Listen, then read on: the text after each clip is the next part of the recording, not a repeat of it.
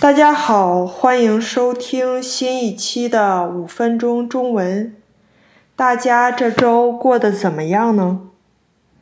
我们三天的露营划船的 school trip 上周五圆满结束了。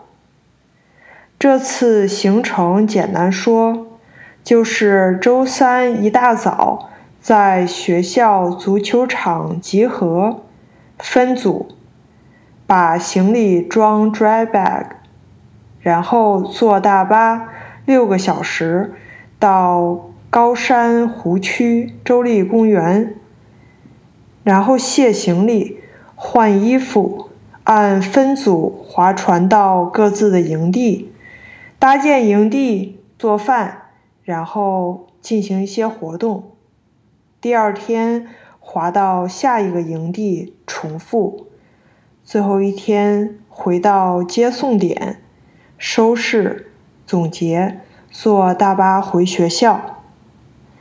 这次整体体验比去年我第一次参加还更上一层楼。我觉得去年我就很幸运了，我带的 group 从学生到向导到活动时间。都是完美。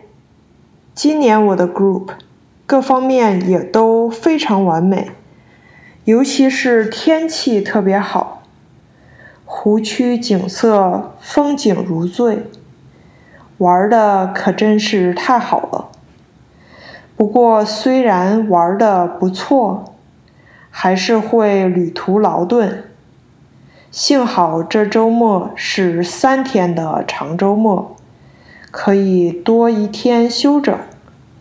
星期五我回来以后就回家休息了，没做什么。然后星期六晚上十一点，我看了 Blackpink 演唱会首尔最终场的重播。这次感觉七年好像真的要结束了。Blackpink 在这七年标记了我无数的回忆。有时候记不清，就会去查 Blackpink 发歌的时间来定位。比如记不得我爸妈什么时候来美国看我了，我就会想到他们的《As If It's Your Last》这首歌。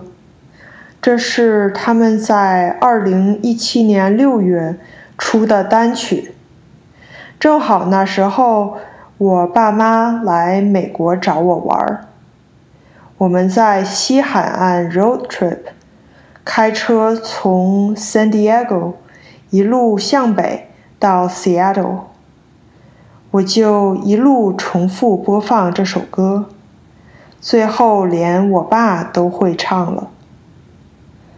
Blackpink 也标记了 COVID 的起止。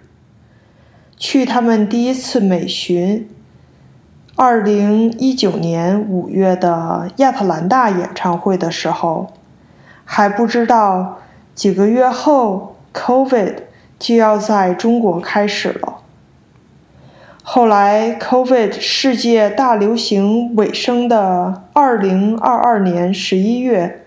我去了他们的第二场美国巡演的亚特兰大站，两场演唱会。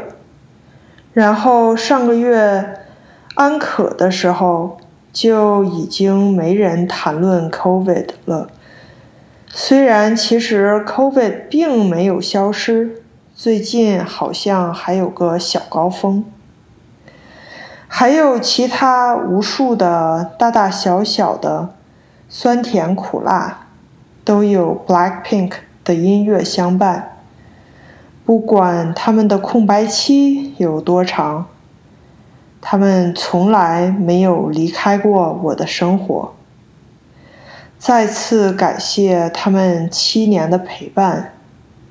不管续约最后结果如何，请都加油，好好走下去吧。那我还想跟大家报告一下，我的 Blackpink 的油管数据。到现在，我的频道已经有快六千个粉丝了。很感恩有这么多人喜欢我的饭拍，让我能有机会跟世界上这么多人分享我去的 Blackpink 的演唱会。通过玩油管。我就体会到视频博主的辛苦。虽然我的饭拍视频都是现成的，但是即使这样，编辑、上传、加标题、描述、标签等等，还是挺花时间的。然后我最开始评论都会一一回复，后来评论太多了。也就回不过来了。不好的评论，比如说某某跳的不好，我也就都放着不动。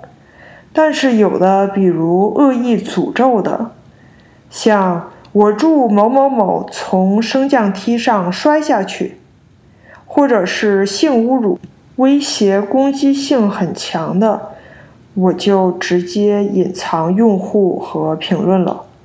我们可以有自己的观点，但是有些就越线了。那关于这周就跟大家分享到这里，希望你喜欢这期节目。如果你觉得五分钟中文对你有帮助，请帮我订阅、评论、分享给更多的人，让这个节目可以帮到他们。那再次感谢您的收听，我们下期再见。